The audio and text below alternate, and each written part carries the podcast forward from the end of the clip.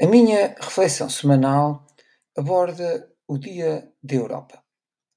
Dia 9 de maio de 1950, a Declaração Schuman, proferida pelo ministro francês dos Negócios Estrangeiros, Robert Schuman, visava a criação da Comunidade Europeia do Carvão e do Aço, com o objetivo de instituir um mercado comum entre os países fundadores.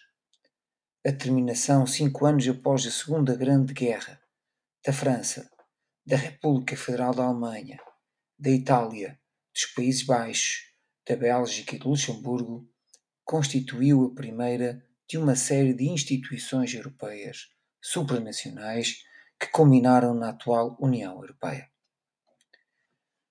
O momento exige uma pequena reflexão. Até porque os paradigmas como o mercado interno, o espaço Schengen, o euro, e o alargamento a leste da Europa, que foram sustentando a narrativa que defende este grande projeto inovador, foram sendo desvalorizados e até ridicularizados através de repetidos discursos populistas.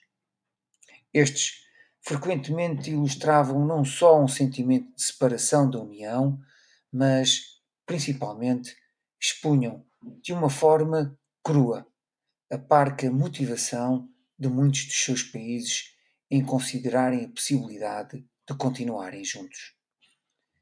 Esta divergência, que enquadra uma modalidade preguiçosa e oscilante entre desordem e indiferença, arrastava consigo não só as feridas da recessão económica, mas também da pressão crescente dos fluxos migratórios, das ameaças do terrorismo e dos desafios ambientais.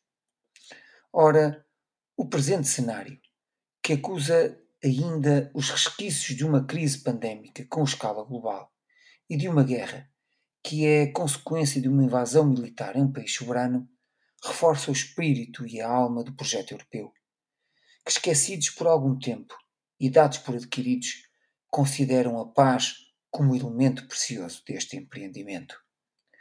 As respostas serão sempre escassas e os desafios enormes mas observar a Europa a relacionar-se nas suas diferenças e a fazer dessa complexidade a sua força comum faz-me sentir europeu. A paz mundial não poderá ser salvaguardada sem esforços criativos que estejam à altura dos perigos que a ameaçam. Robert Schuman. A todos os ouvintes da Voz do Marão, o resto de uma boa semana.